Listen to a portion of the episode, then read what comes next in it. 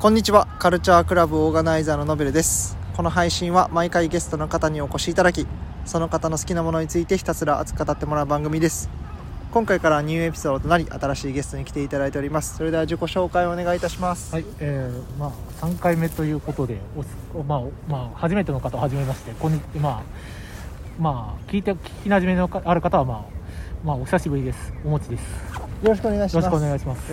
まずは、はい。そうですね、オリックス日本一逆転優勝からの日本一、まずおめでとうございます。ありがとうございます。いや本当にはいはいはい。本当に見てて、いやもう本当に佐々木朗希のかんあの完全試合食らった時はもうはい。もう絶望的かと思いましたね。終わってましたねあの頃はね。いやはい。まあそれも含めて今日はもうちょっと最下位からセ・リーグ最下位から順にどんどん去年と同じようにそうですね。話していきたいと思います。去年の内容同様に野球界ということで、えー、と1年の振り返りで来シーズンの展望とか、はい。まあ、野球についてのあれこれっていうのをなんか喋っていけたらなと考えてますので、はい。まあ、緩く聞いていただけたらと思います。はい、えーっとじゃあまずは、はい。そのろまあそれじゃあ最下位の6位から中日からまあ、話していきましょう、はい、はい、どうぞ。まあ中日はまあ立浪監督ということで去年のまあ三浦監督と被るというかうんうん。やっぱりこうやっぱりこういわゆるこうやっぱり又吉が流出しちゃったっていうのがうんうんうん。大きなちょっとよい、まあ、中継ぎがちょっと1人1枚かけたっていう状況の、はい。がちょっとあったりしてやっぱりはい。補強もちょっと大して、まあ、外国人選手も何人か獲得はしたんですけどやっぱりちょっと思うような結果にならずって形でしたね。特に中日、まあ、横浜2位の横浜が、まあ、中日でほぼかすもう大勝ちした横浜が言うのもあれなんですけど。まあ横浜さえ抑えてたら A クラスはあったんじゃないかなっていうふうになるほど、はいはいはい。実際対戦成績どうですか？対戦成績が確か去年の対戦成績が中日は結構横浜対象してたような感じ。中日相手に結構横浜はえーっとスポーツのえーっと対戦成績は大体中日から18勝6敗でほとんど横浜は2位両位にはもう中日が。で勝てたってところが横浜2位の要そうですね。特にバッテリンドーム無敗だったのが途中まで無敗だったっていうのがはいはいかなりなるほど効いてましたね、うんまあ、特にああ今年の相性の差で一番ちょっと注目的だったのが新外国人の、まあ、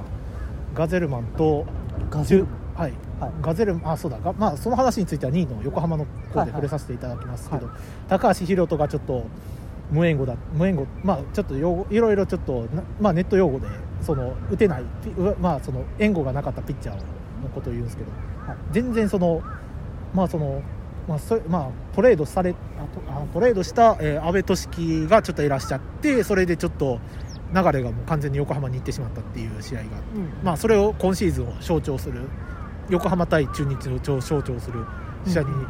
試合だったと個人的には思うんです、はい。だから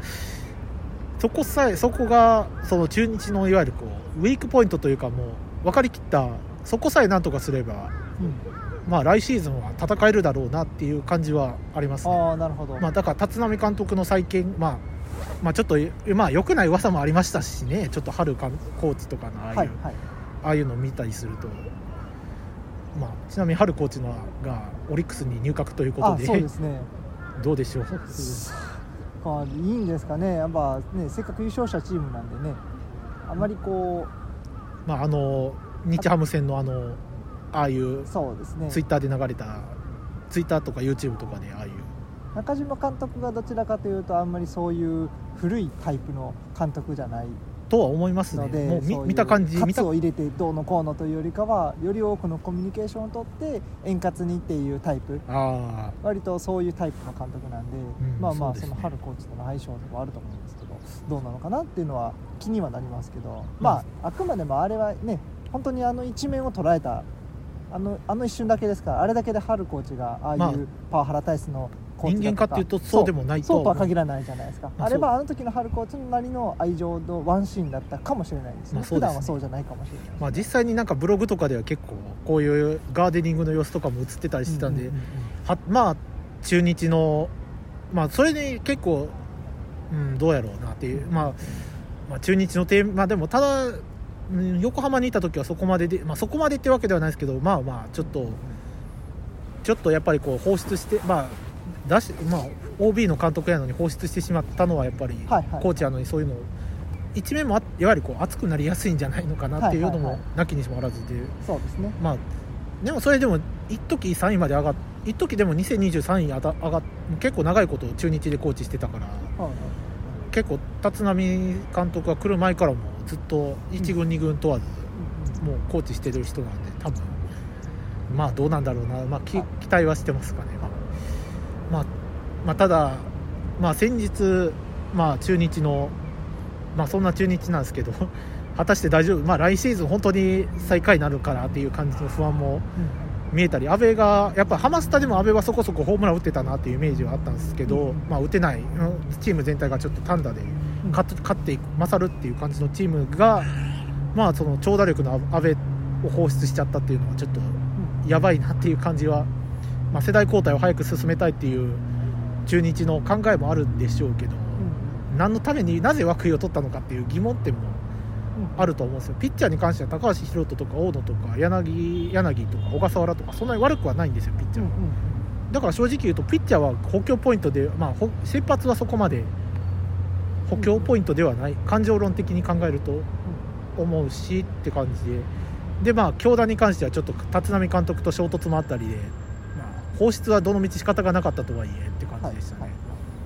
放出は仕方がないとはいえ、まあ、先日砂田とのトレードが決まっ横浜の砂田とのトレードも決まってって感じですね、はいはいまあ、まあ砂田もいいピッチャーなんでね本当にまあちょっと、うんうん。まあ1シーズンまあどっちかがまあどっちも活躍してほしいなっていうのはあるんですけど、まあまあ来年の中日は果たしてちょっと、まあ、いくらその土田とか、まあ、土田とかいる、まあ、結構若い選手も、まあ、中日は結構高橋宏斗とかも若い選手はいる中で、まあまあ、世代交代を進めていきたいという、まあ、考えもあるんですけどやっぱり補強とかってやっぱりこう大丈夫、まあ、外国人とか含めた補強も大丈夫かな。ビシエドだけではやっぱ足りないよねっていうのがありますね、はいまあそれが5位6位中日の話です。はい。さて5位どこだったっけな？5位は確か巨人だったかな。4位広島だったかな。ちょっとそこはちょっと。えーっと5位は広島でしたね。はい。広島は横浜結構めちゃくちゃやられましたね逆にその一方で、やっぱり開幕戦の3連敗が結構痛かったなっていうのははいはい。ありましたね。やっぱせっかくその牧が中崎から逆転したのにやっぱちょっと山崎ピリッやっぱ後半の守備がピリッとせずにやっぱこう流れを持っていって結果的にこうちょっと広島相手にちょっと大幅に、ま、いわゆるこうあいつけ入る隙を与えすぎたっていう。うん。まあさすがにまあまあ横浜も言って悪いですけど再建期なんではい。まだその去年やっぱこう再建期って言い方あれなんですけどやっぱりこう若い選手をどんどん出していく時期なんでまあまああれなんですけどまあとはいえやっぱりこう広島もまあまあ若い選手も結構、うん。鈴木誠也が抜けた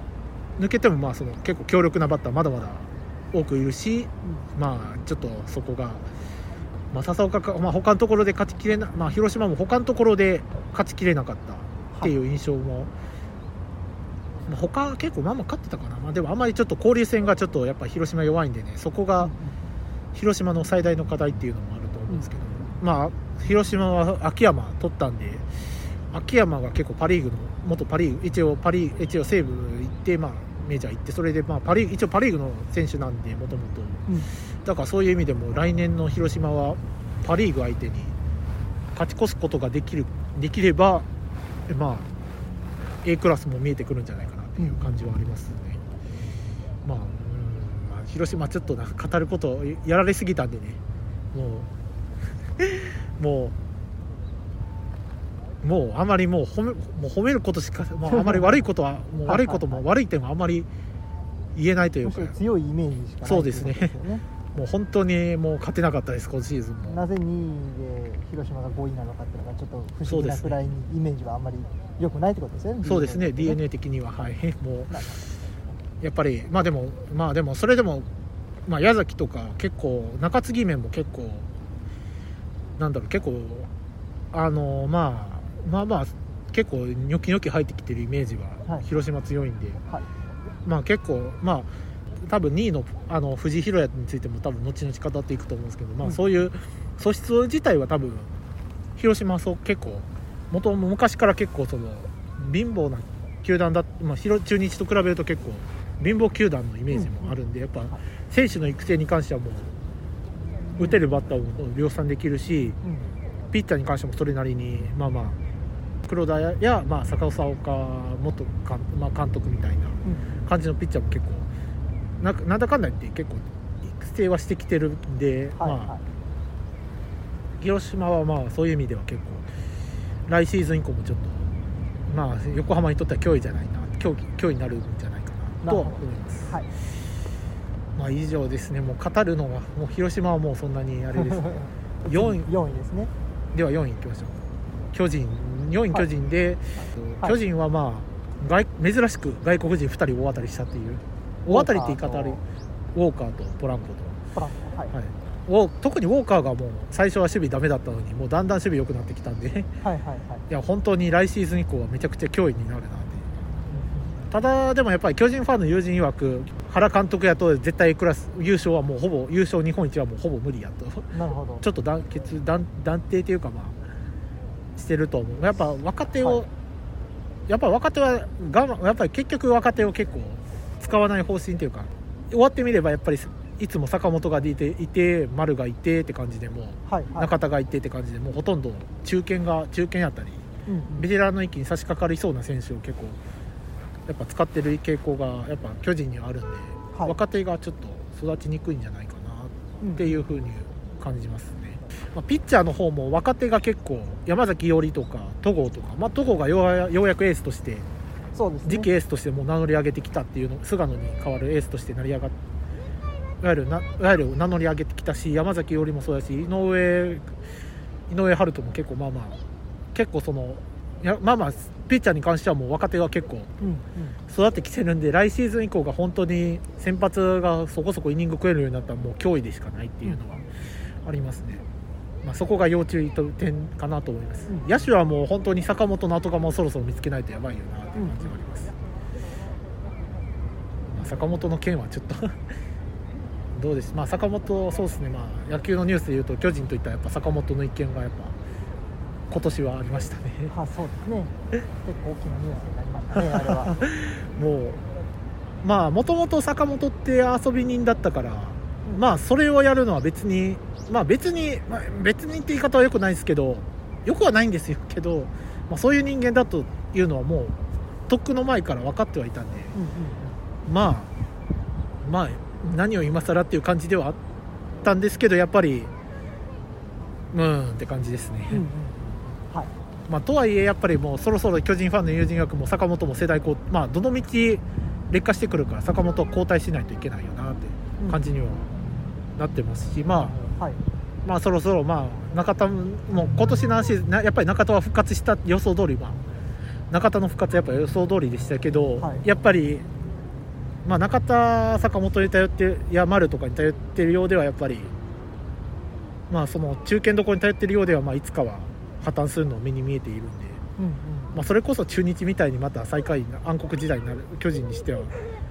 果たして野球ファンがどうなるのかっていう感じですから。ね、はいはいはい。そこが不安大きな不安なはいはい。懸念点でもある。なるほやっぱ巨人が強くないといけないというのはいや強くないといけないってわけではないんですよ。どうんうん。いやまあ弱い時期があるのはどこのチームでもそうですし。はい。ただただやっぱりこういかにこう他のいわゆるこうところにいかにこうな他のところっていうかどうしまあそれがちょっと今後のいわゆるこう野球といえば巨人っていう印象がやっぱ強いんでうんうんそれもやっぱり今後いわゆるこうよ、まあ、暗黒時代とかに差し掛かっていった時に果たしてこうどうしていったらいいのかっていうのもやっぱりやっぱりこう野球界における最大の課題っうんていうのははいはいなってきそうではあると思いますね。かねそれだけです。えーっとじゃあ次は3位阪神はいいきましょう。はい3位阪神はまあ最初はもうよ去年の横浜並みに 逆ブーストかかったなって。そうですね。もう今思えば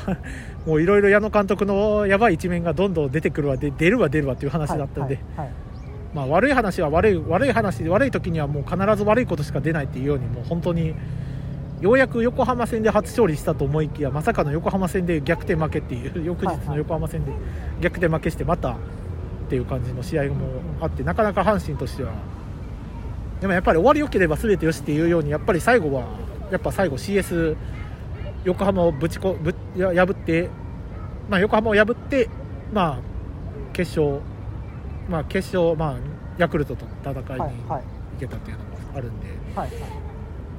まあ、それでそれがまあ、まあ、でもやっぱり阪神もいいピッチャー多いです、もう本当に。うんうん。中継ぎがやっぱり熱い、まあ、スアレスがいなくてもスアレスがいてやっぱりこう安定やっぱりこうスアレスがいるとやっぱりこはい、うやっぱりこう2位以上は確実に狙えるっていうのはやっぱ分かったんでそうですね、逆に言えば逆に湯浅とかが結構出てきたのがうん守護神候補として湯浅が出てきたのかなり。はいはいベイスターズベイスターズ的にもやっぱベ、まあ、いろんな12他球団ファン的にもやっぱりこう怖いうんうんうん。そうですね。怖いピッチャーがどんどん出てきたなっていう感じはありますね、えーっとじゃあそろそろ本命の横浜といきましょうかやっぱり、まあ、何度も言うように最景気っていうかもうやっぱ去年最下位だったんで。そうですね。もうだからもう本当に石井コーチ斉藤コーチいろんなコーチを招聘しても臨んだシーズン相川コーチも招聘しての、まあ、1年目ということで、まあ、むしろ1年目でここまでまあ、最景気、まあ、だから石井コーチが言うにはもう、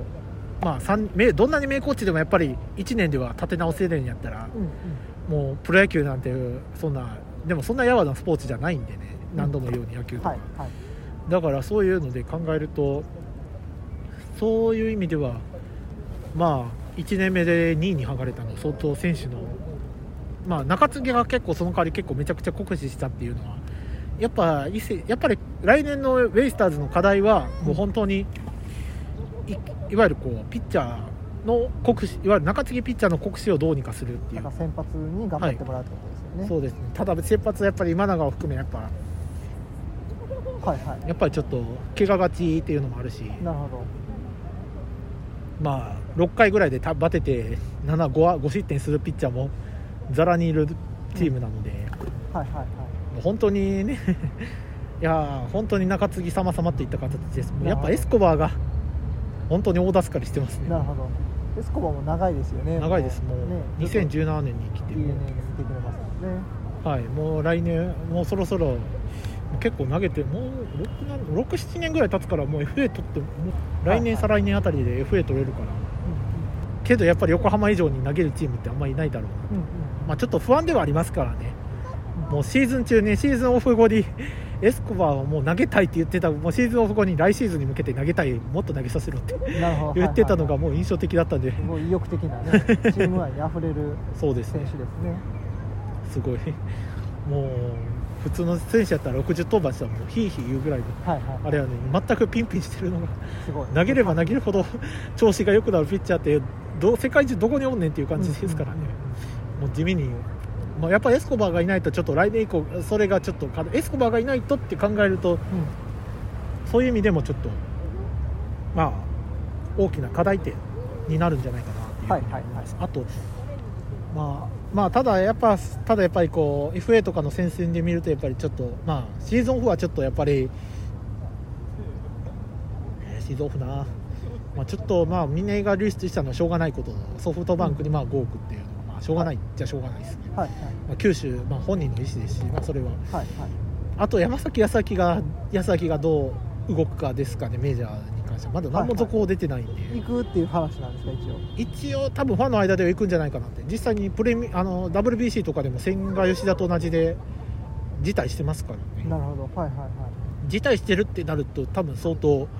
うん。ひょっとしたらメジャー移籍の準備をしていてまだ球団からまだ何も発表されてなくまあまあ今何月だ？11月10 11月現在やとまだ何もうん。球団側もいわゆるこうポスティングにいわゆるこうしてはいまあいわゆる向けてはいるもののいわゆるこう結構ベイスターズってそういういわゆるこう秘密主義なところが結構いわゆるこうよ暗黒時代の多分あの暗黒時代で結構情報が筒抜けだったっていういいわゆるこうベイスターズについてやあの結構解説動画でうんこう TBS 時代めちゃくちゃこう情報が筒抜けで結局すぐに漏れてすぐにいはいわゆる週刊誌週刊誌じゃんあのスポーツ紙に流れて、まあ、それでちょっとトレードの予想がしやすくなったっていう、はいはいはいっていうぐらいちょっとチーム状況が悪かったっていうのもあってうん。トレードに関しても結構秘密でどんどん進めて突然こうあいわゆるそういう噂もいわゆるうん。教団のようないいわゆるこう確執が、まあ、あるわけではなくって感じです、はいはいはい。まあそんな感じで、まあ、まあ、やっぱ中継ぎが、まあ、全部もう中継ぎがとにかく酷使しまくってるんでね、うんうんうん。まあ、砂田とかもそれで酷使が原因でやっぱちょっと今シーズンちょっと調子を落調とし子良くなかったですもんね。てまあちょっと中日にしゃあなしに取れるって。いうか、うんうん。まあ、正直言ってまあ貢献度まあだまあまあクライマックまあ実際にまあ実際に結構いろいろ CS 貢献してくれた選手の一人でもあるんで、ね、はいはいはい。なかなかちょっとあれとは言いちょっと来シーズンはまあ中日でもとりあえず見返す横浜を見返す気持ちで頑張ってほしいなっていう。思いますはい。中日逆に京田はもう本当にもういろんなもう中日からも相当結構確執もあったっていうので、まあ、それを全て力に変えて、まあはい。はいもう貪欲に攻めてほしいという、まあ、特に横浜はやっぱセンターラインの強化がやっぱこうキャッチャー含めたセンターラインの強化がやっぱりこう重要視されてやっぱりショートがやっぱ森ようやく森が出てきたんですけど、はいまあ、森をやっぱそのいわゆるこう試合数を一番多く出させたい。けどやっぱりこう大和だけやとやっぱこうもう35歳なんでね。うんうんもうちょっとそろそろはもう代打枠としても待機してもらってか代打あるいはもう中盤の締め固めでまあちょっと力を発揮してもらうみたいな、はいまあ、形にしたいっていうのもあるからまあ正直言うとやっぱ京田獲得はやっぱ嬉しかったですね。やっぱりもうレギュラー、いまあ確執があって、まあ、今年1割4分で、まあ、柴田と同じ打率の柴田もちょっと同じ打率でちょっと調子悪かったんですけど、はい。まあそれでもやっぱりまあまあまあまあまあその一時はレギュラー新人王も取ったぐらいもううん。主戦一戦級の活躍した選手でもあるんで、うんうん。そうですね。まあ復活に期待したいなっていうのがありますね。まあ、あとそれと西巻も、まあ、やっぱ田辺の引退でもやっぱり予想外やったの一番ベイスターズ的にファン的に予想外やったのが田辺の引退がちょっと。やっぱ、うん。あのベイスターズいわゆるこう突然もう10月ぐらいにもうん。トライアウトももうそろそろ始まるっていう時にも引退させてほしいって言ってちょっとショックだったの、うまあまあ、もう結構前日まで結構前までちょっと前まで結構打ってたりし阪神戦闘2軍で結構4打数2安打とかしてたんで悪くはなもうまだまだ来、まあ、20歳なんでねまだ21まだ大卒ぐらいやったらまあ大卒ぐらいに出てきてもまあうん。まあおかしくはないっていう選手だったんですけどやっぱり家庭の事情もあったりで、まうん。あ、あるまあもうそれ以上はまあいろいろあってまあ辞めたんだろうなっていうの。はまあ、何にせよちょっとショックだったとはいえ、まあ、まあ来年、まあ、次の人生に向けて頑張ってほしいなっていうファンの願いも、まあ、含めてありしたいなと、まあ、そして、まあ、もうや1位もうヤクルトですね、はい。村神様。うん。様々ですね本当に。そうですね。やっぱりもう、まあ、バレンティンが同じチームで60本打ったんですけど、まあうん、超えてほしかったなっていう思いはやっぱありましたうんねうん、うん。同じチームの。惜しかったですね。やっぱ中盤のやっぱ、まあ、エスコバーのデッドボールもあエスコバーのデッドボールもあってはい。まあいろいろあったとはいえそれでもその翌日ぐらいに大勢からホームラン打ってたんでね。はいはいはい。ね。多分悪くはそんなに影響は、まあ、あったとはいえあったとはいえど影響はそこまでなかった。言い方曖昧ですけどこれ言うとヤクルトファンに怒られるからあんまり言いたくはないですけど、はいはいまあ、それでまあやっぱこうなかなかやっぱやっぱり村上でも55を、ま、王貞治と同じホームラン打ってやっぱ緊張するっていうのもうんうんあるし超えるっていうのも。それでもやっぱり55号ってなかなか出すの厳しいですからねどん。だけあれしても、まあ、だからそういう意味ではすごい、まあ、ヤク同じヤクルトでなかなか新しい記録、まあ、まあ来年は60本、まあ、野球ファン的には60本いってほしいなっていう気持ちはうんうん。ありますね、はいなんだったらジャッジみたいな。62本。うんうん。日本で達成してもうメジャー挑戦してほしいなっていう。うんうん。ありますね。やっぱメジャーでみでもやっぱりメジャーなんかでもなんかでも最近メジャーとか結構そのあのなんだろうなんか結構ポスティングとかが結構その若い選手の移籍がちょっとあれだったっていうはいはい。噂もあってちょっとそれで球団としてもなかなかただその一方で球団はいわゆるこうやっぱどうしてもやっぱりこう村上が抜けるってなるとはい。相当お金とかもやっやっぱりどうして見返りっていうのが結局はやっぱ欲しいじゃ欲しいですし。そうですね。まあ、だからそれでちょっと若い選手がでいわゆるこう、まあ、その流出を避け、まあ、流出ではないですけどこうメジャー側のこうそういう規則があってそのなかなかこう、まあ、大谷が行った時がちょっといわゆるなんかこういわゆるこう特別みたいな形で特例みたいなんでちょっとお金が出たっていう話なんですけど、うん。果たしてそれが村上にも適用できるのかっていうのでもあ村上が適用できるのかって球団も多分考えていて多分なかなかこうメジャー挑戦したいのもあるけど、なかなか出せないっていうのもあるん。じゃないかなって思いますね、まあ、でも村上として油乗った時期でメジャー調整してほしいっていうのがありますしねはいはいやっぱそうでまあ特に最近日本人足もそん。なにまあ日系の人は結構頑張って、まあ、まあ日系の人はねアメリカとかで結構その本場の野球を結構ベースボールをちゃんと研究してるから、はい。まあ結構いい成績を残してますし、はいはいはい。そうですね。まあだからそれ以外やと横浜はまあそれを考えるとやっぱりんやっぱりこう NPB から来た選手はちょっと苦戦してるところもあるんで、うん。やっぱ年齢っていうのもあるとは思うんですけど、うん。やっぱそれに負けない活躍をしてほしいなっていうのがありますね、まあそまあ、ただやっぱ CS はまあなんとか勢いで、まあ、ただやっぱ後半村上やっぱおかしかったっていうかやっぱ打てなかったですしそうですね。はいはい。やっぱ初戦やくやっぱ休んだのもあるから初戦結構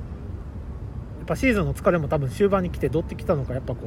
やっぱ後半はなかなか快音も響かずって感じでした。し日本シリーズとか見ても、いやまあ最初の頃はめちゃくちゃ打ってましたからね。実際、うん。い第1第2第3戦は結構、うんまあ、そこからはやもう一気にもう、まあ、またちょっとパ・リーグの話とかにも移させていただこうかなというのはあるんですけど、まあまあ結構やっぱ奥川が去年投げ去年やっぱ後半シーズン後半に出てきて結構そこそこ勝ってたのを見るとやっぱ奥川がいなかったのが結構最後の決め手なやっぱこう差になってしまったのかなっていう、いわゆるピッチャーのいわゆるこうローテを任せられるようなピッチャーがなかなかおらずに結局、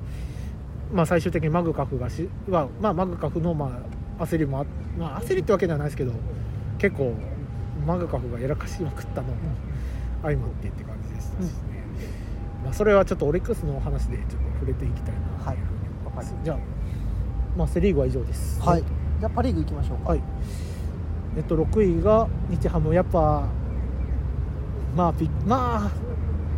中田太田西西川この3人抜けるとやっぱきついところもありましたね太田は横浜で結構そこそこ成績まあ怪我がちだったとはやっぱり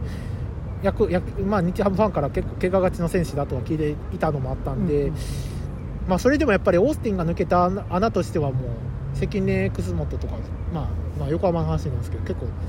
まあ、や穴としてはもう結構ほいい補強ではあったなっていうふうにはい思います、まあ、ただやっぱ太田5000 1億だったんでね、うん。減俸しても残してやるべきだったんじゃないかな。とは思います、多分いろいろあったんでしょ多分日ハムとしてもいろいろそうですね。事情もあったと思うんで、はいまあ、結構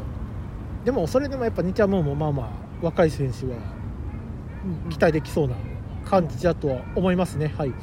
まあ、だから、えーっと横浜は、まあ、だから日ハムは、まあ、まあ今年はビッグボスの年、まあ、ビッグボスが目立ったっていうよりかはあんまり目立ったって感じではなかったですね正直言うと、やっぱ矢野監督と立浪監督のちょっとイメージがね強かった。強くなった年で、はいやっぱ、はいせっかく新庄監督が あれはキャラと言った方がいいんでしょうかねビッグボスって。やっぱ翌年から新庄監督で行きますって言ってたのもあるんですけど。そうですね。まあ、やっぱりなかなか、まあ、代わりにキツネダンスが流行ったっていう。そうですね。めちゃくちゃ流行りましたね。時代ブームになりましたね。来シーズンも、まあ、エスコンフィールドは楽しみではありますね。ちょっとただ、うん。まあちょっといろいろ問題もふそれなりに噴出してるとはいえまあ新しい新球場どういう感じになるのか見ものではありますね、もう結構でも見た感でもそれ以外やっぱあのファールゾーン以外のかんファールゾーン以外だとやっぱこうファールゾーン以外やったら結構楽しい。うん。結構ボールパークとしてはもうめちゃくちゃ行ってみたいな。うん。結構いろんなもんファンいわゆるこう野球ファン以外を結構獲得するっていうのは結構面白い試みではありますから、楽しみではありますで兄ちゃんやっぱ行ってやっぱ北海道行ったことないですからね。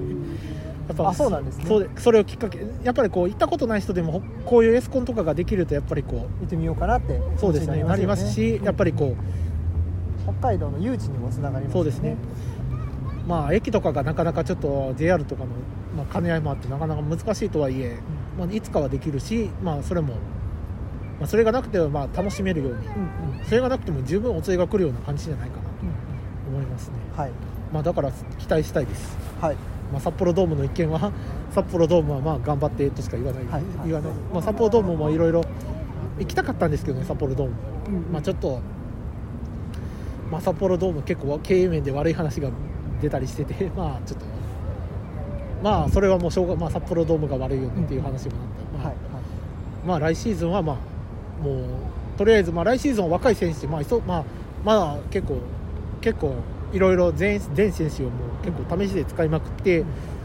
まあ、トレード出す選手、まあか、新しい環境で求めたい選手を出して、まあ、結構伸びた新結構そういう監督の期待にもまあ応えられる若い選手は、まあはい。まあ、結構来シーズンからも結、まあ、そういう意味では結構、まあ、清宮もようやく10本2桁乗りましたからね。そうですね。だからそういう意味ではもう日ハムは A クラス、まあ、まあ、まあ、最下位、まあ、多分それはもう2年前のオリックスと同じなんでしょうけど、A クラスはいけそうじゃないのかなっていう感じはしますね。はい。では、あでは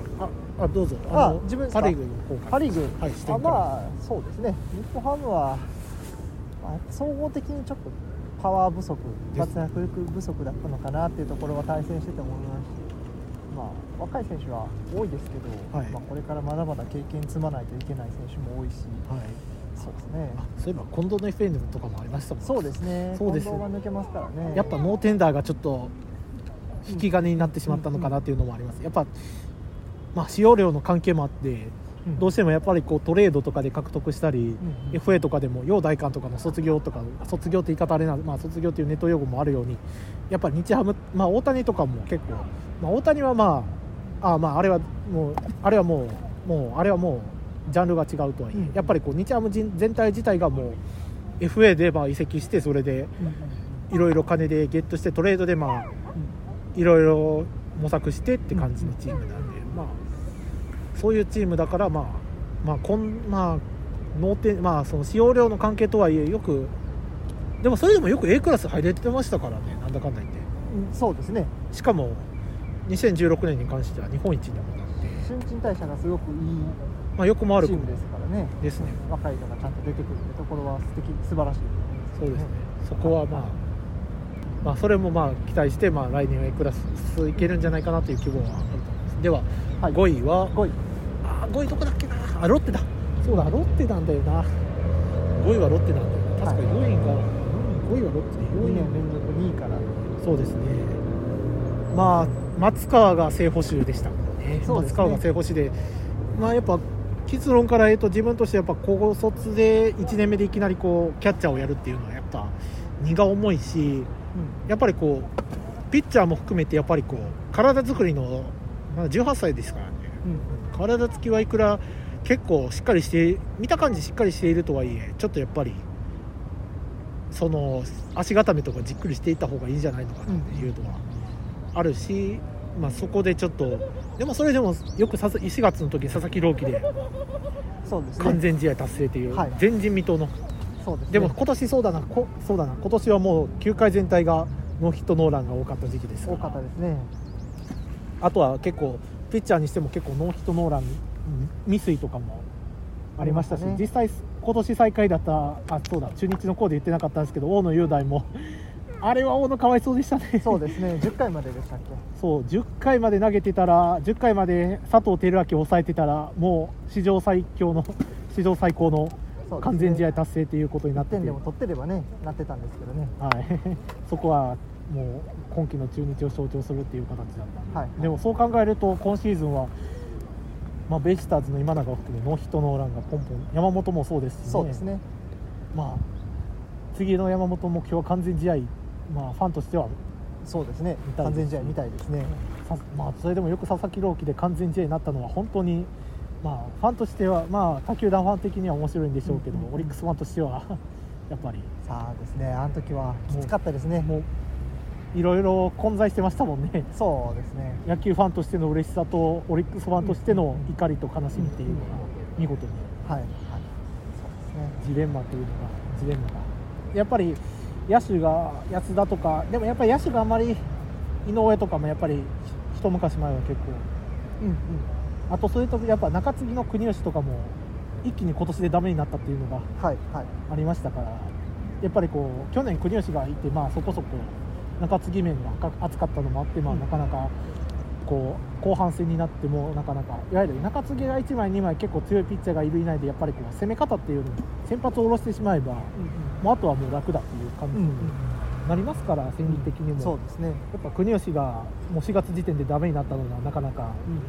ロッテにとっては結構大誤算だったんじゃないかな、はいはい。でそれで、まあ、いくらやっぱ佐々木が、まあ、ローテピッチャーとしてようやくものになったとはいえどやっぱそこが後のピッチャーがなかなか後に続かなかった、い。結構でもそれでも育成結構多い結構育成から佐藤翔馬とか小沼小沼とか結構いいピッチャーも出てきてはいるのが事実ではあるんで、うんうんまあ、来年はもっと拮抗した争いが見れるんじゃないかなと思います、はい。でクラスもあとやっぱよややっぱりやでもやっぱり大砲がロッテはいないっていうのが井上以上に大砲がいないっていうのがなかなか、はいはいはい。やっぱマーティンレアードも衰えてきて今年対談っていうので。そうですね対談しちゃったんでもうそうそう大砲の確保っていうのがロッテの課題にはなってくるんでしょうはいはい。ちなみにどう思いました？まあ、あー佐々木朗希以外にそうですね、まあ、山口とかいますからね。あー彼とかがもう少しね。あとはまあ藤原とかも今年はあまり良くなかったですけど。まあそうですね。結構まだ年齢も若いですし。まだまだまだ結構走トリプレ攻守揃っトリプレスリーブいけたそうそうそう。そういうバッターになれるかなと思うんでまあそれが一番のあれだと思います。ね、と思いますけどね。では4位楽天ですね、うん。はい4位は楽天は楽天もまあまあ楽天は結構なんて楽天はなやっぱマー君がちょっとやっぱり、ま、やっぱり日本帰ってきてからまだまだ去年続いてまだピリッとしないピッチングが続くっていう感じでした。そうですね。まあやっぱりこうなんかこうメジャー時代になんかトミー・ジョージするしないとかも話もあったんですけど、まあ、それは本人の意思なんでね。そうですね。まあ、それは今更とやかく言ったって、まあ、それを選択したのは本人、まあ、良くも悪くも自己責任ってことで、うん。まあ、それは、まあとはいえでも200勝は行ってほしいですね、うん。ハンカチ世代ハンカチ世代というかもうハンカチ世代というかいいんでしょうか、まはい。あ、まあ200勝もう坂本が2000、まあなんだかんだ言って坂本も2000本打ったんで、打ちましたね。そうもうき去年打ったんで、まあ、去年か去年去年達成したんでもう。そろそろ200勝ピッチャーももう唯一200勝いけるのがもう田中将大ぐらいし、まあ、今はい。現時点では、この先、まあ、などういうピッチにどういうことになるのかわからないし、まあ、うん。やっぱり一番近いでいうと田中ママー君がマー君の200勝は見たいなってうんうん。ありますね。まあそれをまあでもやっぱ楽天は4月は調子良かったんですけどね。西川のあれ調子に変比率しても落ちてた。そうですね。ありますか？圧倒的な感じがやっぱなくなってきてる。んでまあやっぱね技術はあるんでやっぱ結構抑えられてましたけど僕らは、うんそうですね、うん。うんでも崩せないことはなかった。まあそうですね。5点6点は取れなくても2点3点は取れるみたいなやっぱ気持ちの面で絶望感がなかったっていうのがやっぱマー君のあんま勝ち星が伸びなかったところかなと。なんとかできるっていう気持ちがあったんでそれよりかやっぱ僕らは則本とかの方がやっぱああー手も足も出んなっていう感じが。森本は結構まあまあエースクラスそう。まあまあエース。仮もう現在のエースですからね、はい。まあその涌井もねまさかまあでも涌井を放出すると思いませんでしたね。そうですね。やっぱもうなんかネット上でよく楽天ライオンズとかってややゆされてたぐらい、浅村とか取られた時とか住そうですね。谷とかが来たとか、はいはい。元西武製の騎士もいますしね、はいはい。去年も多分この話したんだと思いますけど、うん。そうですよね。もう本当にやっぱやっぱり大砲がやっぱりこちらも大砲がいない。うんうん。島内がやっぱりこう打てるとはいえ4番タイプどちらかというと中距離バッター。そうですね、トリはいあトリプルスリーは狙えてもギリギリトリプルスリー狙えるっていうのが島内なんですけど大砲ではない。うんうんって感じです。ねいわゆるこう40本打てるような。うんそうですね。スペックではないから、い。やっぱりそこが楽天の課題ではあるかな、DH を任せられるバッターがいわゆる日本人野手が日本人野手外国人野手含めていないっていうのが楽天の大きな課題ではあるとは思います、まあでもあまあそれはまあどでもまあどこの球団も結構育成が伸びてきてるなっていう話もしたいんですけど、まあ、それはまた総括っていうかオリックスの時に話しようはいはいわかりまし。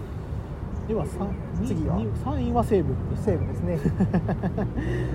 西武ね。これはオリックスマンの話で結構森友哉取ったから。ああはいはいはい。そうですね。まあ、伏見が代わりに抜けたっていうのも。日本ハム行きましたねはい。はい。とはいえ伏見はまあでもまあよくでも伏見はよくまあ日ハムの話にまた戻るんですけどよく最下最下位言っちゃ悪いですけどやっぱ最下位のチームでやっぱ、うん地元故郷をにまあ錦を持たせるというかはい。そういう西故郷で錦を飾りたいっていう思いがやっぱ伏見にもあったし、うんうんうん、もう西富士見に関しては別にもうしょうがないし、ね。頑張ってほしいなっていう気持ちしかないですけどね別に特に、はい。まあ、それよりも森友哉の獲得が。そうですね。森はやっぱ大きいですね。年齢も若いですし、はい。ポジション的にもキャッチャー外野で打てるっていうのはやっぱりあと問題がや暁なんですよねそしたら。そうですね。まあでも若月から。若月も今年も伏見との併用で2番目の出場試合数ですし、来シーズンがどうなるかって話ですね。ですね。まあ若月は定期的にこう吉信と組ませたりとか。まあ、そういう時には森外野指名打者行ってもらって、で森キャッチャー普段やってもらってみたいあー。なだから伏見の時を森のように。で若月の時は森外野でみたいな併用が一番収まりがいいんじゃないかなとは思いますけどね、うんまあ DH と、まあ、森としては、まあまあ、負担を考えるとまあ外野というか DH も。そうですね。まあ負担もやっぱキャッチャーはね、まあ、大変そう考えるとでもこういう話をしてるとでも西武ファンは大半恨めしく思った、はいはいはい。実際にもう取られた瞬間にもう西武ファンももう分かっていたとはいえ、うんうんもう発狂してましたそうですね。阿部強化の地獄でしたからね。やっぱりしてもねこれが来シーズンになると最しかも松井監督のしかも来シーズン松井監督ですからねまたみまた立浪三浦の系譜で 仕打ちが。はいはい。しかも仕打ちがひどい仕打ちだなと思いますけどね、うんうんうん。もう。まあしょうがない。森も地元で勝ちたいというのはうんうん。多分思いはうん。あると思うから、はい。なかなかそれは西武としても最大限配慮したとはいえやっぱり勝てなかったのはしょ,、まあ、そうまあ、しょうがない。はい。し、まあ、西武としてはもう来シーズンはもういろいろとあ、まあ、ただ問題となってくるのが人的保障ですね。はいそうですね。まあ、正直言ってオリックスの野手は全員どれもいい選手が うんまあどれもいい選手っていうか優勝日本一になってくるとどうしてもやっぱり全員がいい選手に見えてくるんで、うん。不思議と、はい。不思議とって言っちゃ悪いですけどやっぱりいい選手が多いんで、うん。まあ、だからそういう意味でもやっぱりまああれですねあれですねって言い方あれですけど、まあ、西武としては、まあ、高橋光成と今井が頑張ってるから頑張まあ森が抜けても頑張れるかっていうの踏ん張れるか、まあ、最下位を頑張って回避できるかっていう話になってきますから、はいそこが大きな課題ですなるほど西武次2位ですは2位はソフトバンクそうですねまあソフトバンクはソフトバンクも去年4位だったんでね再建期藤本監督っていう再建期を託された監督ではいこっちも d n a と同じ2位で勝ち上がって再建期なのに、まあ、オリックスも再建期でよく中島監督で優勝できたので、まあ、再建期であるほど逆に再建期になると選手が活気づくからそうですね。やっぱりそれが、まあ、案外再建期イコールいわゆるこう再建期だからチームの状況が悪い雰囲気が悪いかというとそうでもないっていうのが、現在のいわゆる通説っていうかはい通説ではないですけど、はいはい伸び伸びとやれるっていうのは、はい特に藤本監督二軍監督なんでねうんやっぱりそのいわゆる育成もともと育成を託されてたっていうのがあったから、もうやってた経験もあるからだからなかなかまあそれもあるし又吉とかもまあそれはそれとして若手を取るだけじゃなくてちゃんと藤井宏也も取ってはい。まあ又吉も取って、まあはい。はい秋吉も一応又吉が怪我したから取ったって形なんですけどまあ、はいはい。補強っていうのはちゃんとできてるな、まあ、ガルビスとかも実際メジャーとかでいろいろ問題あっても、まあ、ちょっと契約上の問題もあってなんかこうそれをまあなんかショートでいわゆるメジャーいわゆるこう取ったりもしてたんで、うんうん。まあソフトまあ友人もソフトバンクファンいるんでね、まあ、なかなか あんまりちょっと話オリックスとかそういう他球団の話とかあんまりできないんですけど、うんまあ、おあんまり本人のあれも。まあでもむしろ、ま、むしろ結構よくよくまあ個人的にはもうちょっと3位ぐらいであれかなと思ってたんですけど、2, 位まで行って逆に優勝一歩手前まで行ったのがやっぱ最後ちょっと若若すぎるチームがちょっとあだとなったのがやっぱ優勝経験のものを去年の優勝経験がやっぱりいくら優勝経験2年あったとはいえメンバーもちょっと変わってますから結構変わってましたから、うん監督も監督も変わってるというのがあってなかなかこう最後山川にアウターで海のが泣いている様子とかもあってそれで、それで最後の最後でちょっとロッテ戦でついにボロを出してしまって、まあ、かもう負けてしまっロッテ戦でもとうとう勝ちきれずに最悪のシナリオになってしまったっていうのがあったんですけど、まあ、でも自分としてはもうみあのオリックスとの3連戦見たらあもうこれソフトバンクワンチャン負けるんじゃないか。心の中でちょっと、うんうん。まあ9分の1だからない絶対ないだろうってわけではないですけど9分の1だからまあでも大方の全員の予想やともうソフトバンク優勝うんって形で、まあ、3立てしたのがやっぱオリックスが3立てしたのが直結直接対決3立てしたのがかなり大きかったですねあれは。あれが結構やっぱりこうソフトバンク側のいわゆる焦りいわゆる若いチームさゆえの焦りっていうのがうんうん。出て、まあ出たのが結構やっぱりその最後のあのやっぱりこういくらがいくら藤井とかの新戦力がものになったとはいえやっぱ最後の最後に飲まれてしまった、うんうんでかかったんじゃないかなと思いましたね、まあ、とはいえベテランに頼りすぎるのもやっぱりどうかと思います。まあ直前まで優勝を狙える位置だったんですごいなと思いましたね、まあ全く同率ですからね。勝利数も勝率も全く同じっていうやっぱり3すご立てがく珍しいそうですね。シーズンでしたよね。逆転優勝って本当にいやおおすごい。やっぱりでも予想ではまあでもなんか3立てしたからワンチャンあるんじゃないのって思ってましたね、うん見てて。勢いがねオリックスにはあったっていう。最後の最後で最後の最後で息を吹き返したって感じそうですね。はい。でしかもヤクルトとの戦いでも確か 2, 戦目引き分けで3戦目あそれ、まあ、またオリックスの話になしていこうかなと思います。はい、まあまあまあ、峰に取られたとは、まあ、峰に取られたのはしょうがないです、もう地元、沖縄近いですから、やっぱり、うん。まあ、まあ、峰にはもう頑張ってほしいというのもあるし、まあ、来シーズン、そう簡単に、まあ、2番捕手っていう役割も多分分かってるとは思うので、うん。まあ、それよりも教団の話で吹っ飛んだって。そうですね。その方が大きかったですね。そうですね。やっぱ、はい。せショートの確保がやっぱりなんだかんだ言って二遊間確保できたらやっぱりキャッチャーが、まあ、まあキャッチャーも結構ベイスターズ今年ドラフトで松尾取ったんで、うん。まあ、まあもうそろそろ5年後10年後に向けての計画もそろそろベイスターズの頭の中にあるとは思ってるから、まあ、はい。二年放出はまあ正直、まあ、痛いのは、まあ、試合数多かったとはいえ痛いっちゃ痛いですけど、はい、まあ、直接交流戦でもお手柔らかはい、そうですね。ではお待ちかね日本一優勝のオリックス、はいまあ、交流戦優勝はヤクルトに取られました、そうですね。やっぱ村上が あの時も村上めちゃくちゃ打ってましたからね。そうですね。あとヤクルト打線もめちゃくちゃ勢いあったし、うんうんあの時もう勝てねえわって思いましたね、うん。あれで完全にへし折られたと思いきや8月になって一気にやっぱコロナ出てベイスターズもようやく8連勝とかで勢いつけてきたところでやっぱり直接やっぱりそうですね。今シーズンのあれを見るとやっぱり総総括見るとやっぱり3連3立てされたのがうん。ダメージとしては。うん。3立て DNA がね。はい、3はい DNA が3立てされてしかもやっぱり大量失点。まあ宮国とかがもう大炎上したりでなかなか流れ全員も流れ止めるもう誰も流れ止めることができないという感じだったんで。でまあしかもえーとまあその9月後の9月の時の巨人戦でもまあ浜口がボーク取られてなかなか思うようにいかずにまあ心折られ悪夢再びっていう形で。まあこういうちやっぱりちょっとやっぱりこう甘さが見甘さってわけではないですけどやっぱり、まあ、どうしようもないやっぱりこうまだまだチームとしてはまだまだちょっと再建、まあ、やっぱり再建期だなって思うところもありましたんでまあっていうのでまあそういう意味では直接対決っていうのはやっぱり心へし折る最大のチャンスっていうのも個人的な考えではあると思うそれがやっぱりやっぱりこれそれやっぱりオリックスが勝てたのはそこの直接対決でちゃんとやっぱり絶対に負けられない戦いでちゃんと勝ち筋を抑えてやっぱりこうあとはまあ天命を待つっていうかしっかりと勝ちにつなげられたのかなというふうには思いました、ねやっぱりや、まあ、山本はやっぱり山本いればもう100人力というか、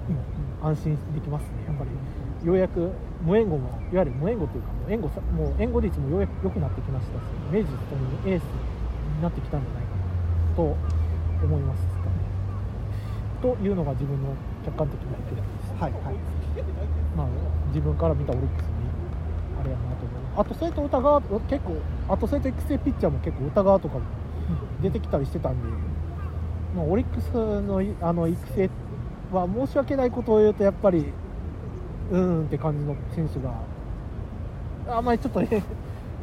こうやっぱりこうイメージとしては育成のイメージだとソフトバンクとかがはいはい。もう3軍からどんどんもう千賀といいもう甲斐といいどんどん出てくるイメージがレギュラーをどんどんものにしているっていう考えるとやっぱりこう巨人とかと比べるとやっぱりなかなかこう育成ってロマンがある分やっぱりこういわゆるこう夢がある分ちょっときついなっていうのはうんうん。やっぱりこう思うようにいかないっていうのがあったりはあるんで結構でもそれでもやっぱ歌川は結構面白い面白いっていうか結構もう一気にこう徐々に一気にもうそれどころか日本代表まあまだちょっとあれとはまだまだ出てきたばっかりなんであれなんですけど将来的には日本代表とかも任せられるぐらいになってほしいなっていうのがありましたしやっぱ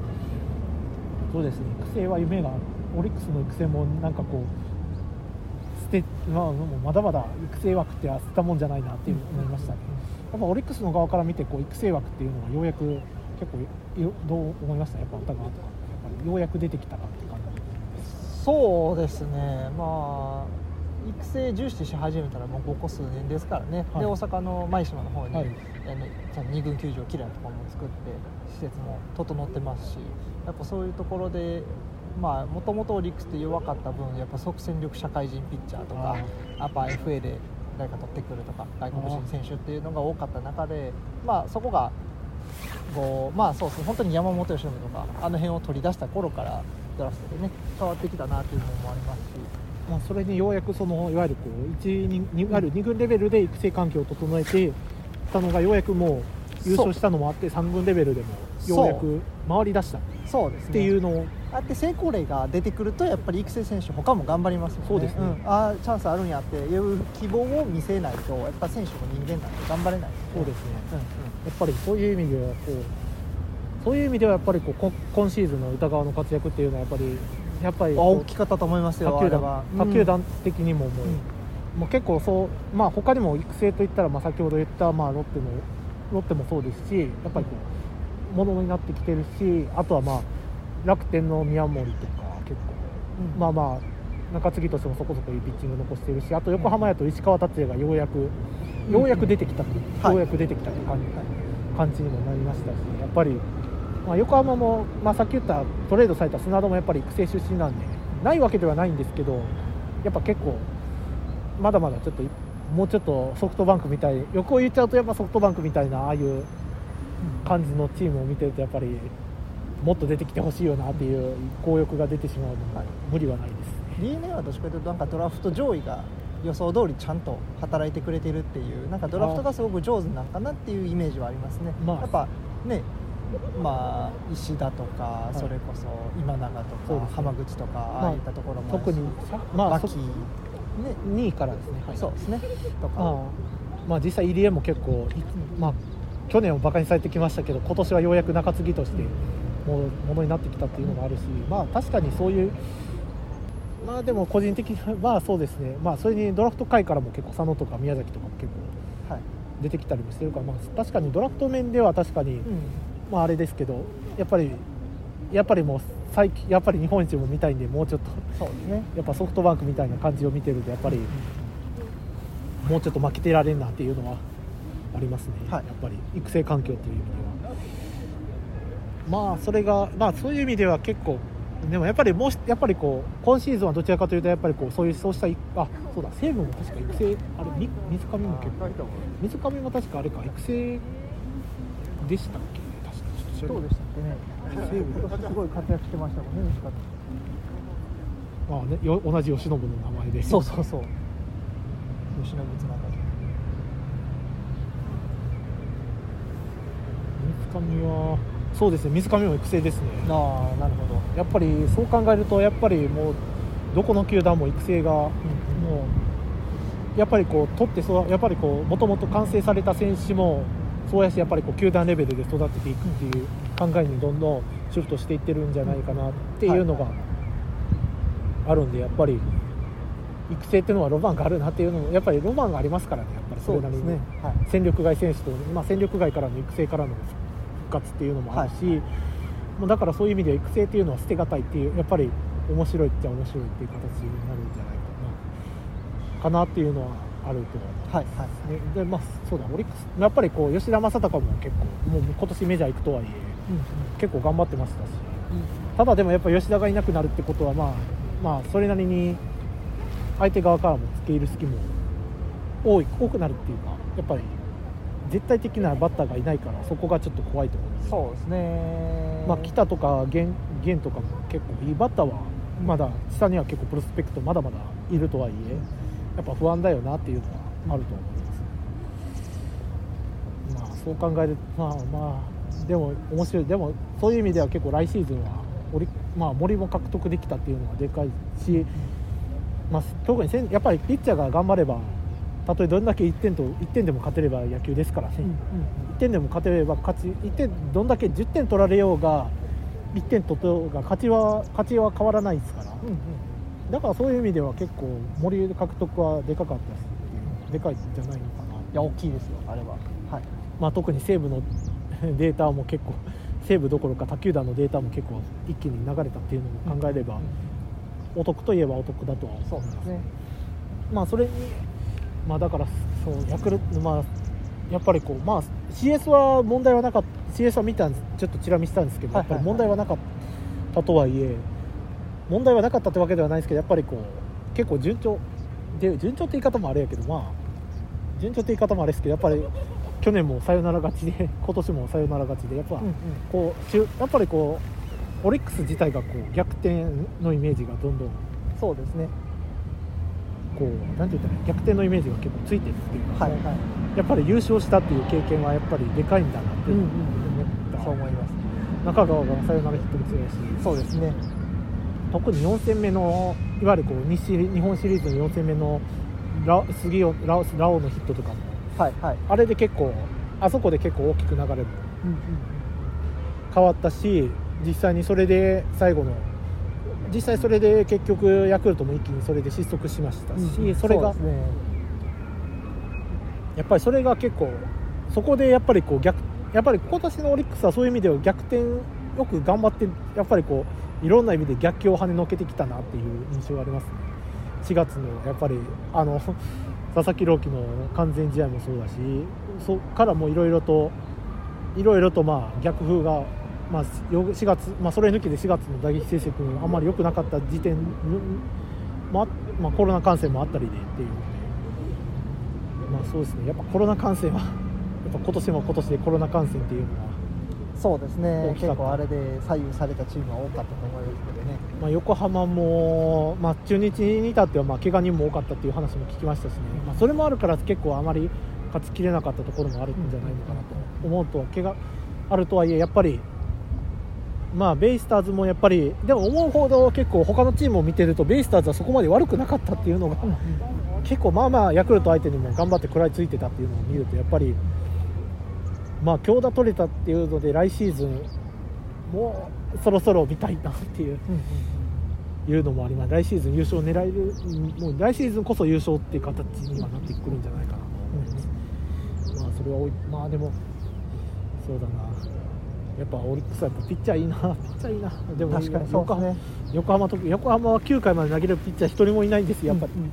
今永のノーヒットノーランもやっぱりこういろいろな条件重なるいろいろなあれもあってっていう。一人投げ切れるピッチャーってのはやっぱりチームにいると大きく違いますよそうですね。ね。それに結構宮城も田島も山岡もまあまあ9回まで投げれる、まあうん倒れる、まあ、途中でちょっとダウンしてしまうところあるとはいえ投げれるピッチャーであると思うので、結構そういう意味では中継ぎを後半戦いわゆる短期決戦とかに注ぎ込みやすいという意味では結構でかいなとは思いますね。やっぱおあとやっぱオリックスも中継ぎやっぱ先ほど言った歌川以外にも山崎総一郎もそうやしねもう本当に中継ぎもベテラン阿部健阿部もそうやし、って感じで本当にどんどんやっぱやっぱそういう先発も強いし中継ぎも強いって形のチームなんで、はいはい。一番理想のする理想のチームじゃないのかなと横浜もやっぱまあろ大抜きがなだって大抜きがなまあ大抜きができ7 9回も投げてくれたらって感じでした。なるほど。はいはい。やっぱ大抜きが9回投げるのと投げないのとでやっぱりこう差が優勝できる差っていうのはやっぱりでかいしまあそれじゃなかったからやっぱりこうドラフトで取れなかったんだよなっていうのもドラフトでちょっとそこそこの順位ですが取れなかったあまり本人のために言うのはまあ、実際三浦監督もそこは言及はうん。してましたし、それで投げてたら苦労はしないよっていう。はいのもあったんでやっぱり小園とかのあれが2年そうそう小園も2年目の勝負になってくるんでうんもうそろそろ期待したいところではあるかなと、やっぱもう、まあ、あとはどうだろう、まあ、確かに村上の、まあ、まあすごかったっていうのももう話したしあとうーんとあとはまあ W、まあ、来年の展望ですね。そうですね。まあ、オリまずはまあいろ、まあ、12球団、今回は、まあの、もう今回はちょっと簡単に言うと、まあ、巨人としてはまあポランコが退団したっていうのもあった退団もあったりして、まあ、あと、まあ、結構多くの育成選手を落としたりしてもう一回ちょっともう一回やめ鍋みたいやめ鍋って言い方あれなんですけどもう一回ちょっとチャレンジしてっていうでも若いピッチャーもいいからあれだしっていうのもあるし中日はちょっと京田阿部が抜けて長打力がどうなるか土田だけで土田岡林だけで持つのかっていうビシエドだけビシエド大島だけでちょっと回していけるのかっていう不安もあるし、横浜は若い選手やっぱそれでもやっぱ桑原がまあ30のもうそろそろベテそろそろ中堅もうそろそろそ中堅どころからちょっと外れるしまあ関根も中楠本もエビまあ海老名がまあまあ関根楠本が中堅なん太田が中堅どころなんで海老名がそれなりにこう試合数多く出れるかっていう問題もあるしっていうのが課題です。課題やしま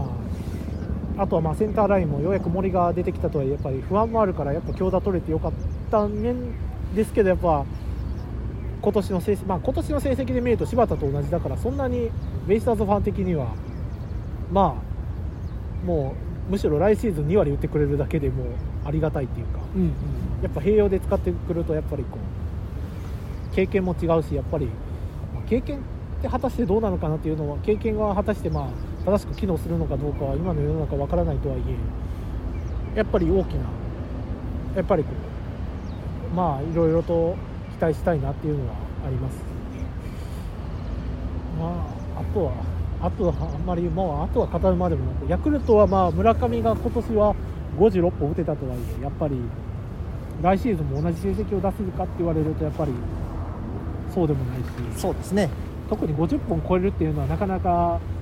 本人としてはめちゃくちゃ生えるとはいえやっぱりバレンティンを超えるっていうのは大きな目標がある、とはいえどやっぱりやっぱり体がどうやっぱり体やっぱりこう精神面がどれだけあれでもやっぱりメンタルがあれでもやっぱり体がどういうふうに動くか。怪我もありますしね。代表戦も WBC とかも楽しみであるとはいえやっぱり WBC とかでもやっぱりこう疲れとかもどんどん溜まってくるでしょうし、うん。やっぱりそこの面でヤクルトは来年やっぱ奥川が抜けたなっていうのが結構奥川がちょっとやっぱりこうぜ、まあ、今季絶望って形で、1試合も投げずに来シーズンもちょっと投げるかどうかも分かんない、まあうん。横浜にしたらなオースティンが来年フル稼働できるのかフル稼働って言い方あれなんですけど、うんまあ、レギュラーで活躍できるのかっていうところの問題点にもなったりはいはいそういう意味でも、まあ、来シーズンは結構、まあ、来シーズンは来シーズンなりに不安と期待でいっぱいっていうのがあります、セ・リーグセ・リーグとしては結構大きなけ期待と不安っていうのを持ちながら、まあ、応援したいなっていうのはうんうん。なるほどはい。でパ・リーグとパ・リーグはまあ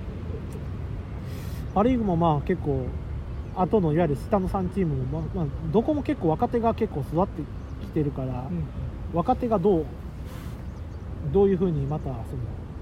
こう機能していくかによって結構大きくやっぱり1年目動けたとはいいわゆるこう1年目っていうか結構その年動けたとはいえ来シーズン動けるかって言われるとやっぱ怪我とかで棒に振ったりする場合もありますし、うんうん。まあ、そういうところも考えるとやっぱり今の野球選手の恐ろしさっていうのは怪我っていうと怪我の怪我ですかね。怪我ですねもう一回怪我するとやっぱりこう選手とかファン選手や選手だけじゃなくてファンもやっぱりちょっと印象っていうのが、まあ、あまりこうあまり昔のことをあれするわけではないですけど昔と比べるとやっぱりこうそういうのが怪我に関してかなり敏感な時代にもなってきているし、っていうので結構そういう意味ではちょっと楽しみじゃあ楽しみではある、全然順位がまた分からなくなりますよねそういう一つの怪我でね。はい、だからそういう意味では結構来シーズン、まあ、今シーズン、まあ、ただ中日を果たしてちょっと最下位果たしてこうあっと驚くような補強になるのかそれともあのいうああいういわゆるこう安倍京田が抜けてファンの心をえぐるようなトレえぐるようなまた補強になっちゃうのか、うんそこがちょっと、まあ、まだわかまだオフシーズンはまだ始まったばかりです。し、うんうんそうですね。そういうまあそういうふうになりますね、まあ、やっぱオリックス的にはどういう感じですしょうやっぱ吉田が抜けたなっていうのはそうですね。間違いなく吉田が抜けるんで打打力というのは下がってるし、まあ、森一人でカバーできるものでもないんで、まあ、やっぱり吉田は複数人でカバーするところが必要になってくるかなとまあ、いわゆるこう去年の、まあ、横浜でいうところのオースティンの穴を、うんうん。太田、楠本太田、楠本、関根あとはまあまあ海老名と4人で回すような形でやったような感じで、そうですね。もう北とか源とかあとはまああと誰だ？あと誰がいる内野はあと誰がいるあと野口とかあとうん野口渡辺とか、そうですね。そういうあたりが結構まあ、ね。そういうそこが辺になってきますかね。そこら辺が結構いろいろ穴を埋めたりしてって感じですそうですね。やっぱり足立の後釜として、まあ、太田とかが出てきてくれないと困りますし。そうですね。で紅林がもうちょっと成長ですね。やっぱり一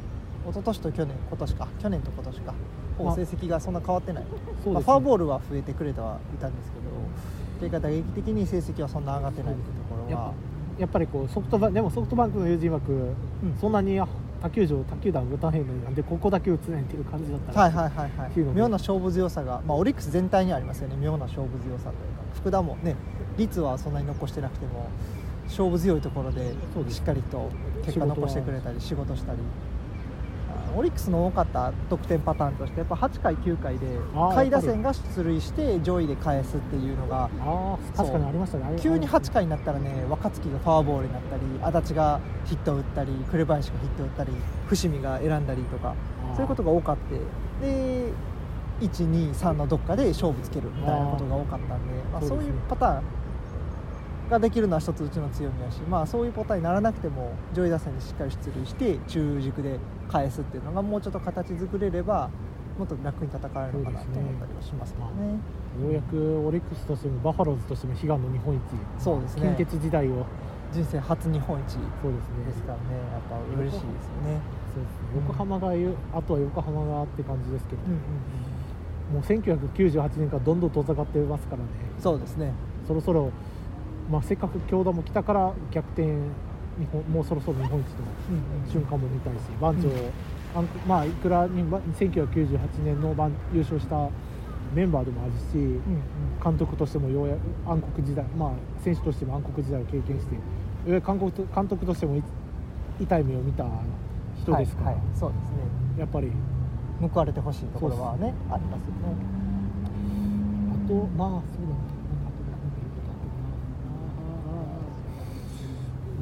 それとそんだけかな。まあ今のところはそんな感じですかね、うんうん。なるほど。来シーズンまああとはあとはまあスポまああとは日本代表が結構、うん。そうですね。結構日系人の方が今シーズン結構今年の大会からようやく解禁っていうかうん。出る。まあもともとそういう WBC の制約もあってうん。あったんですけどやっぱりなかなか本人の都合やったりメジャーの都合もあったりでなかなかうん動きづらかったことあるんですけどようやくメメジャーリーグ自体が本腰を入れ始めたっていう,、うんいうのも結構あるんであって、はい。まあそれで結構そういう日系の人も結構逆にこの日系の人にしてみればそのたとえあんまり言い方よろしくないですけどメジャーで活躍できなくてもいわゆるこう日本とかのいわゆる NPB とかでいわゆるこう取ってもらえる可能性もうん。なくはないですか？らそうですね。そういういわゆるそういう見る上でもやっぱりこう重要な大会になってくるんじゃないかなと思います、僕も思います。やっぱ楽しみです。楽しみですね。そういう意味でも。まあ結構外野が多い、まあ、あとはまあ自分のチーム、まあ、オリックスはもうほぼ優勝なん、まあ、日本一なんで結構何人か出るとは思うんですけどやっぱ横浜が今永が、まあ、ただ今永が来年来年の開幕来年のキャンプで怪我するしないとか、うん。怪我するとか、あるいは牧がちょっと調子が悪かったとかになって来来落選まあうんまあそれまあでも牧を見てると、やっぱ代表の最初は結構まあまあめっちゃ甘い時からまあまあ打ってたっていうのもあるとは思うんですけど、やっぱまあ確かにオーオオーストラリア戦でもまあまあヒットは打ってたと1分なんだかんだ言ってヒット打ってたとはいえやっぱりエラーもなかったとはいえはい。はいまあ慣れないまあ慣れないってわけではないですけどなファーストとかでも結構本職ではない守備とかもやったりもしてはい。たりはしてまああれしたんです、まあ、バックアップ要員としてはまあ問題はないとはいえやっぱりはい。やっぱ体力がやっぱりこう代表の体力ではやっぱりこう戦い続ける体力ではなさそうだなっていうのはさ、最初の印象ではありましはいはたやっぱりこうちょっとふ複雑ではあります、だうん。うん d n a としてはちょっと岩永が頑張って選ばれてほしいし牧もやっぱりこう経験になるからい、うん。世界やっぱりこう勝ち上がれば勝ち上がるほどこういうどういうメジャーリーグとかでどういうとどういうふうにたどういうふうな感じなんだろう。っていう、筆肌で感じてほしいというのはあるとはいえやっぱりこうちょっとどうなのかなっていう不安もあったりはします、まあ、それに大谷も出ますからねそうですね。一番それが何よりのねニュースですよね。大谷が出るってなったらもう絶対にもうあさらに野球ファンも徐々にそうですね。みんな見ますよね多分ね。やっぱり知らない人でもちらっと見たりして、うんそれでこうそれが活気新しく活気づけていってほしいなっていうのがあると思う。はい、野球ファンとしてはそれが一番の何より喜ばしいそうですね。まあ、来年は来年で結構面白い来年も来年で結構面白いし去年も言ったんですけど面白いと思うので、はい。まあ、もっと野球にもっと見てほしいよね。またまあ、まあ、もう WBC っていう大きな大会もあって大きな大会もあるんでやっぱりこうそこで結果を残したら結構残せば残す,、まあ、残す残さなくてもまあ結構そういうきっかけがきっかけにしてほしいなと私は自分は思います。はい。まあちょっと締め,、まあ、締めとしてはあまりちょっとよろしくはないんですが、以上で、なるほど楽しみですね。3月の WBC からまた来シーズン始まって、まあ、メジャーもメジャーというかもうアメリカもいよいよいよいよもういよいよというかもう前回大会から本気を出してきてますから、はいやっぱりこう日本として大きな壁。そうですね。やっぱねガチンコ勝負が見たいですよね。はい、うん。そこがそこだけです、うんうんまあ、だからそういう意味でも楽しみっちゃ楽しみです。あ V3 目指すのは大変ですけど、まあ、ちょっとオリックスも頑張って来年いい成績でも、まあ残せるようにね、まあまあ、センター少なくとも森バッテリーが良ければ、うんうん。まあ、最悪バッテリーだけでもゼロゼロ点に抑えることは、うん三振とかで抑えること三振だと抑えることはできるうんとは思うので、あとはやっぱり吉田が抜けてのやっぱりこうね。工夫っていうのができれば V3 は硬いはい。と自分は思います、はいあと横浜はまあ初の日本一悲願の日本一、まあ、その前にオリックスともやらないといけないとは思いますけれど、まずはリーグ優勝してそうですね。調整権を得て、はい。まあまあ、それか CS で挑戦仮に取れなかったも挑戦権を得て逆転して日本シリーズへ。そうそうですね。つなげていきたいなと思います。はい。さということで今シーズンはまあ今シーズンもまあ予想以上のまあでも横浜としてはもう正直覚悟はしてた、うん。去年とそんなに戦力は変わらなかった、そう思うとじゃあ2位っていいシーズンやったと。そうですね。クリスキーとかガそうやガゼルマンの話とかもあ、まあ、ガゼルマンとか、うん。まあ、ロメロがちょっとピリッとしなかった分そのガゼルマン新外まあちょっと結構か某格闘漫画のキャラクターのような名前の、うん。まあ、ネタ助っ人かなと思いきや結構。はいはい、結構ゴロピッチャーそこそこいいゴロピッチャーだったんで、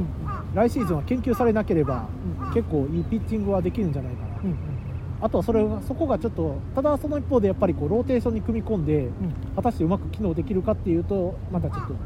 そこがまた来シーズンの別の問題になってくると思います、やっぱゴロピやっぱりこうやっぱりこうロメロがちょっと期待していた分ちょっとピリッとしなかったのがちょっとベイスターズ的にはやっぱり優勝できなかった。お一つまあきっかけやっぱりこうロメロで落とした試合でそこから一気に流れが悪くなっちゃったっていうのがあったんでやっぱりそこがそこが優勝につなげられるかそこが大きな課題になってくると自分は思います。わかりました。じゃあということで、まあ、来シーズン、まあ、来シーズンの WBC を、はい。やっぱり世界一取ってほしいですね。やっぱそうですね。2009年の、そうですね。これはもう世界2006年、2009年のあはい。の栄光をそうですね。もう一度とそうですね。言いたいところです。はい。じゃあ、これで終わりにしましょうはい。ありがとうございます。もう好きしました？もうはい。OK ですか。すっきましたもう OK ですじゃあ来年。じゃあまたこれ終わって来年始まって。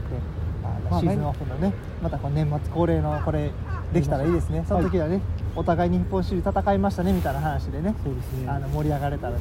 いいですね。はい。それが夢ですね。はい。ということでじゃあ今日はな長時間ありがとうございました。ありがとうございました。はい、またよろしくお願いいたします